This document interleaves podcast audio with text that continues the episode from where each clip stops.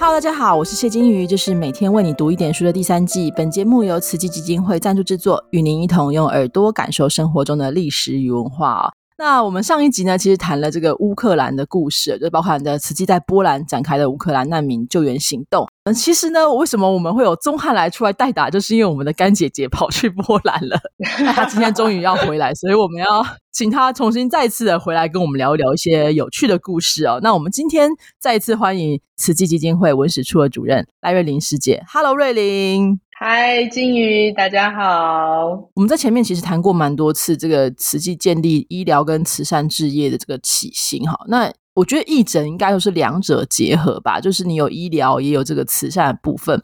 那慈济这个义诊的活动是怎么样发起的？嗯，我觉得金云你点到了一个关键啊，就是我们一直发现贫病相依嘛，哈，就是你可能因为生病。要彻底解决这个问题的话，你给他生活的补助，那毕竟是一时的；你让他恢复健康，哈，才是长久的。对，所以呢，就必须要有医生来帮忙。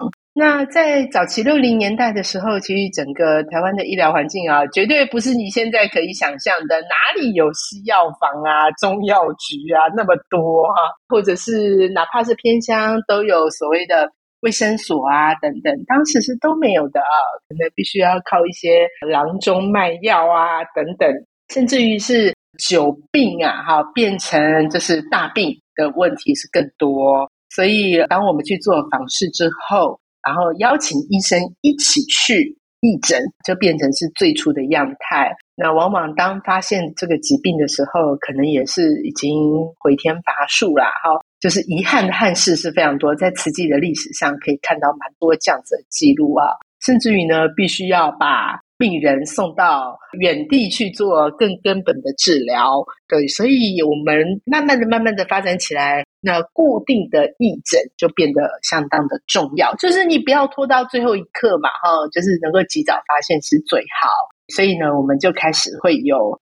陪同访视每个月的访视的固定义诊，渐渐的呢，你会发觉，随着灾难发生，灾难之后，往往又需要一波的义诊啊。我们比较熟悉的台风过后，可能你加淹水啦，然后你家里的常备用药可能也没有办法使用。那清扫家里的时候，常会受伤啊，哈，所以灾害之后啊，哈，会需要一波义诊。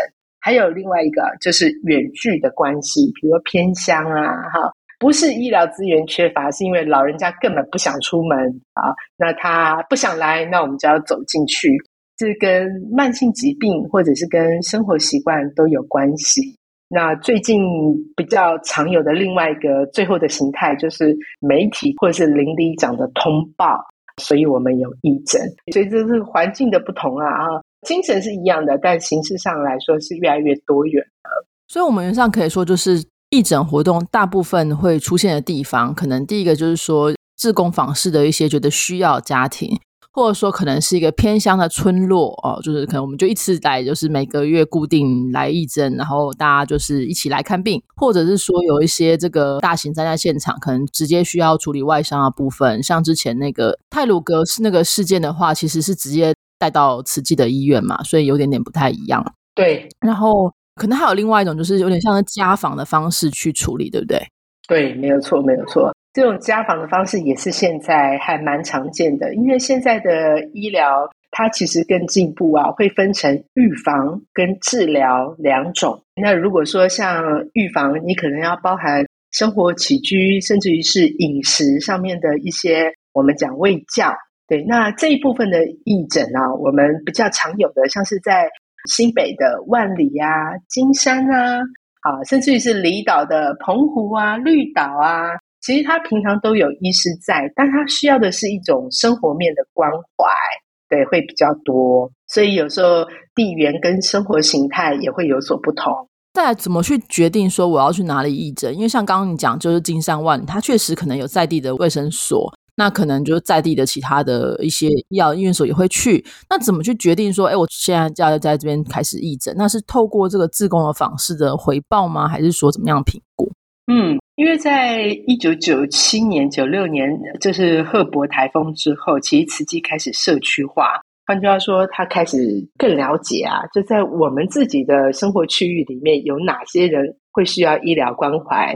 不知道金宇有没有一种感觉啊？就是有时候家人讲没有用，自工讲也没有用，但是医生一讲。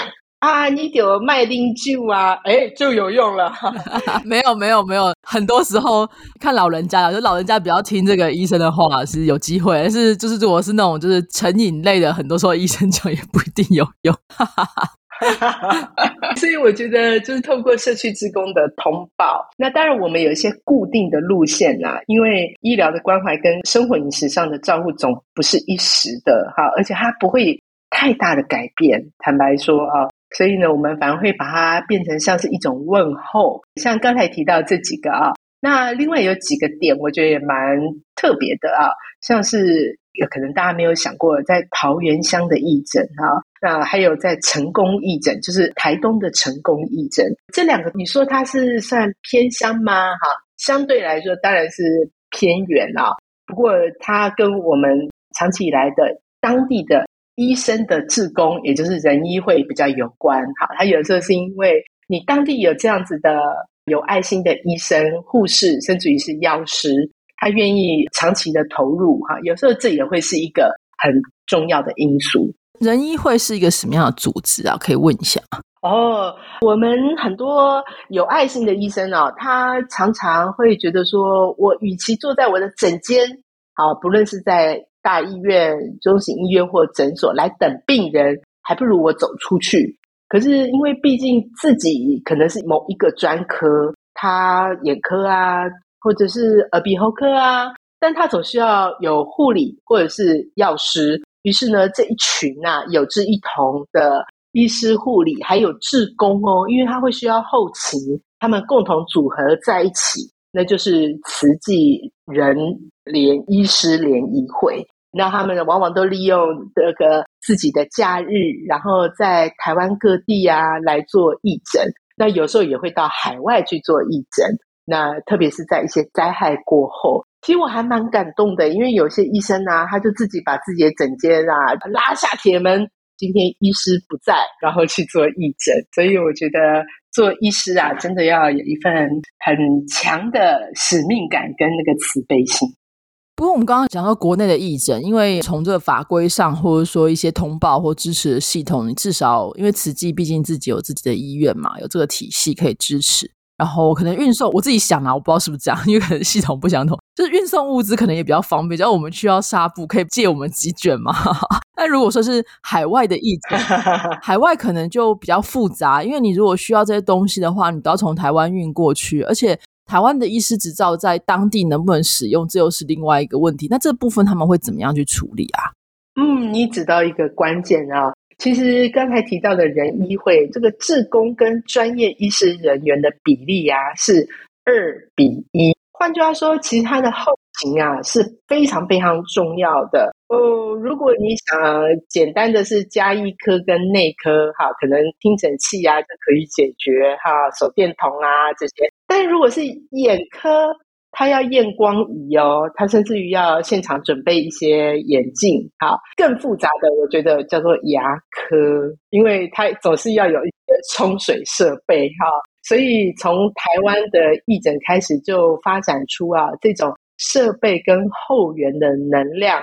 举个例子啊，我们如果去看牙科，你会躺在舒服的诊疗椅上啊。但如果是在外地的义诊看牙科，可能是学校的教室，那你就要把它透过我们带去的加压设备啊，准备的水以及消毒过的器械，然后可能就是小学生的椅子，就是你的诊疗椅啊。对，那这就是一个很大的工程啊。那到了海外更是如此。刚才。金玉，你提到了这个海外义诊，我觉得我看过难度最高的应该是约旦啊，因为约旦是属于沙漠地区、穆斯林地区。没错，对他那里是缺水的。我们在那里办过牙科义诊，所以光那个水的准备你就知道要。然后再来就是当地他因为是穆斯林啊，女生啊其实是不可以给男医生看诊哦，所以我们一定要跟当地的。医院结合，对，让他能够知道我们是为了他的健康着想。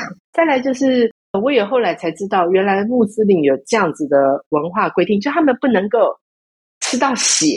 啊，或者是未处理过的，特别，所以他们拔牙会流血这种事情，他们是不能接受的。那怎么办？对，所以我们要怎么样真正做到让他安心啊？然后以及我们的整个医疗过程的这个方法，哈，要让他们充分的理解啊。我觉得这种医疗的告知跟沟通是比什么都重要。那当然，在菲律宾如果做牙科义诊的时候，有时候啦，医生会更了解，因为大部分都是。菲律宾当地的医生一起做，因为菲律宾有人医会，他们的方法大部分就是把那颗牙齿拔掉，比如我们台湾熟悉的根管治疗。但是你在菲律宾的穷乡僻壤，他不可能做这么多次，那就直接做拔牙。对，那其实对于这些贫苦的人来说，你解决的啊，可能是他。完全负担不起的牙齿的问题啊，那这是对他来说是帮助非常大。所以听起来的话，还是要跟一些在地的组织合作。那毕竟说他们有这个了解一些状况会比较清楚。听起来真的会蛮困难，因为我有一次听了一个精神科的朋友跟我说，他去参加义诊，然后就非常的热情说我是精神科，我去帮忙。然后大家都跟他说，可是精神科你语言不通，文化不通，你要干嘛？然后最后他去之后，他说他的工作就是担任 大家的诊疗仪，就是接那个小朋友把头放在他腿上。他说我的工作就是诊疗仪。然后那个牙科说：“哎，把它抬上一点。”他就自己用脚把它垫上来一点。我就听完就觉得很好笑这样子。当然每个科别都有每个科别的用处啦，我们也不能说因为这样精神科你就不要去哦。可是你肯定在台湾可以有帮忙吧？哈，那当然海外义诊，如果你是去一次，可能就是。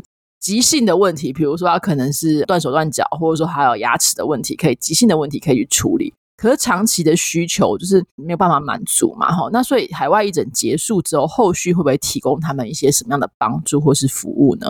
嗯，我们一般来说都会先做转诊，对，因为转诊的治疗对于我们来说是更务实的，就更直接的。那当然最根本的方法就是在当地成立义诊中心。因为转诊之后啊，哪怕当地的医院很有心，可能会减免啊等等啊，但是很多都是一个长期的治疗啊，那个病人到后面会自动消失，因为他就觉得他连这个部分负担都负担不起。我曾经印象很深刻的是啊，我们补助对双胞胎去就是当地的医院啊去做检查，结果没有想到那个钱呐，只能。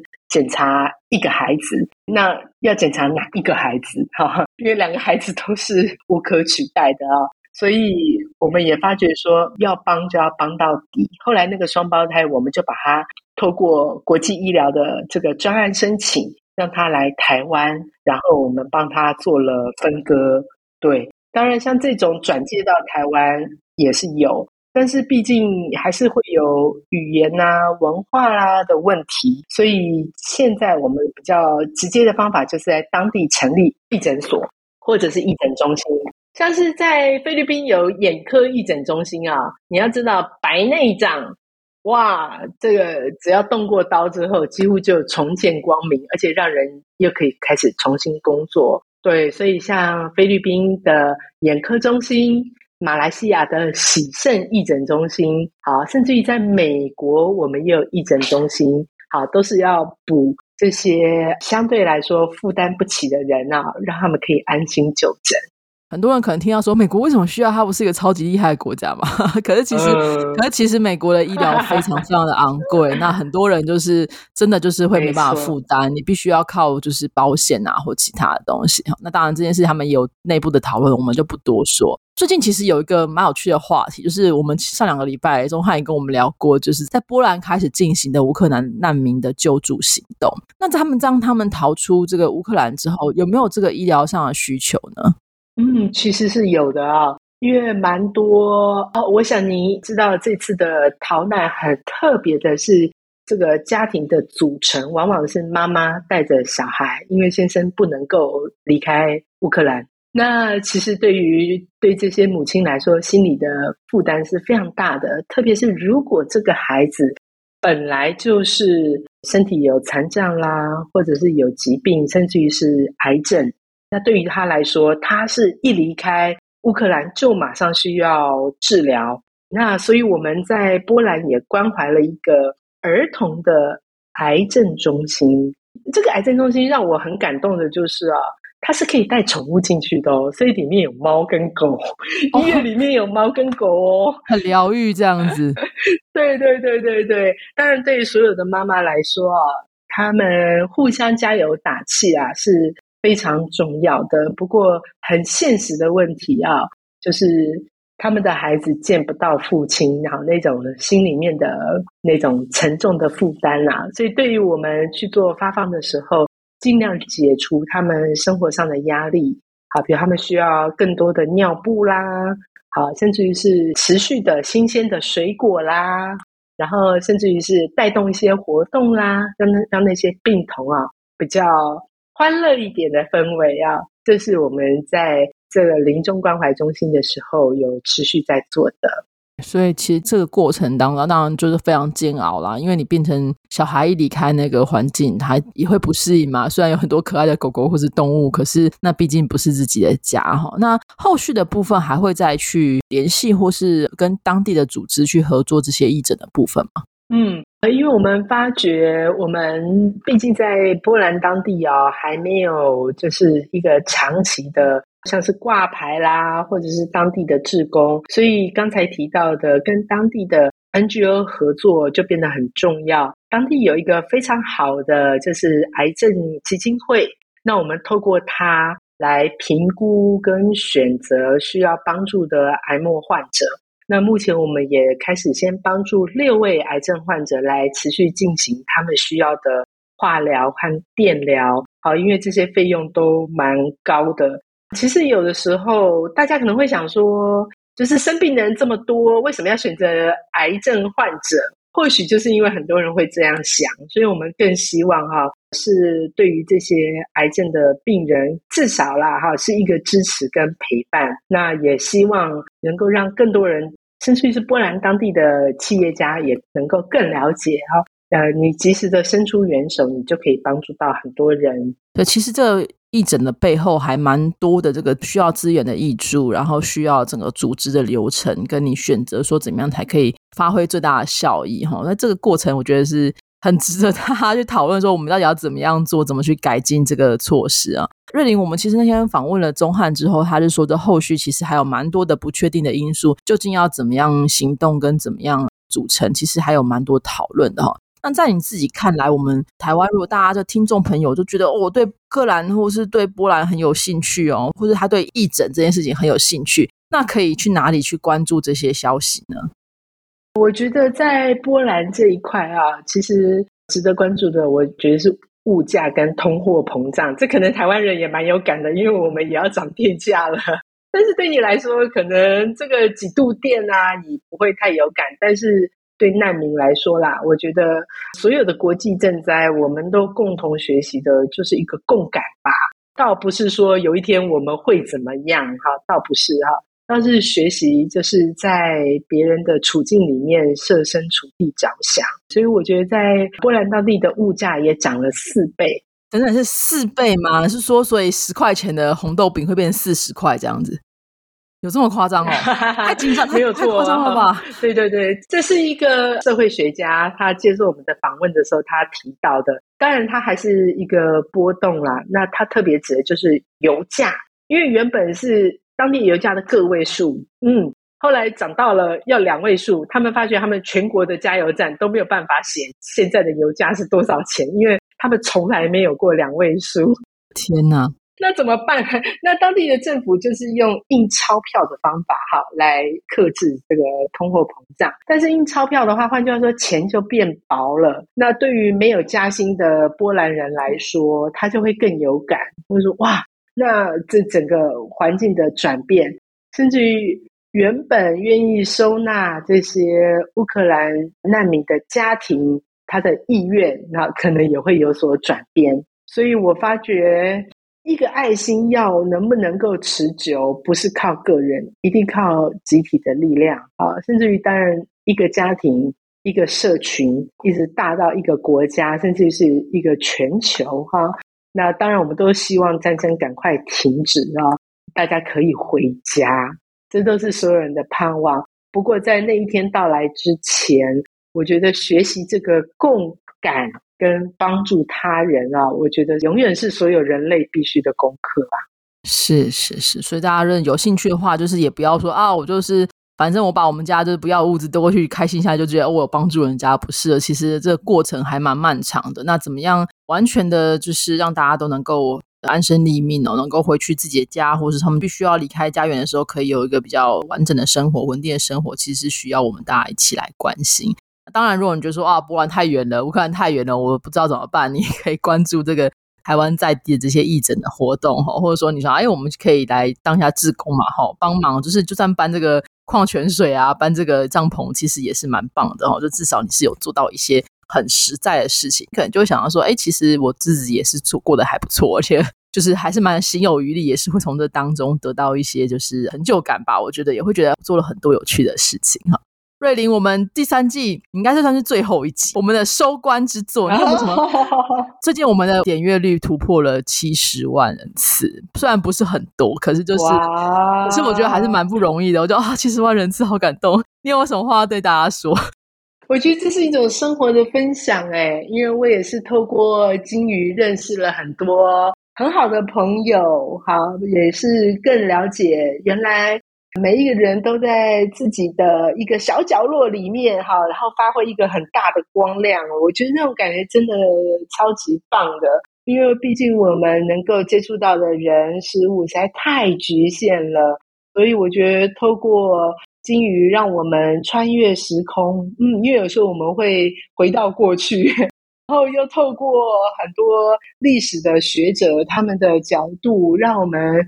看到一个大空间的一个大格局，我觉得如果生命是短暂的、有限的，但是那个意义的无穷感，透过金鱼还有整个制作团队，我觉得有一种飞翔的感觉耶，让让我觉得 真的我，因为我的生活是在花莲，就是好山好水，但是真的是一个小地方。对，如果我们不去主动接触世界，我们也会被世界遗忘啊。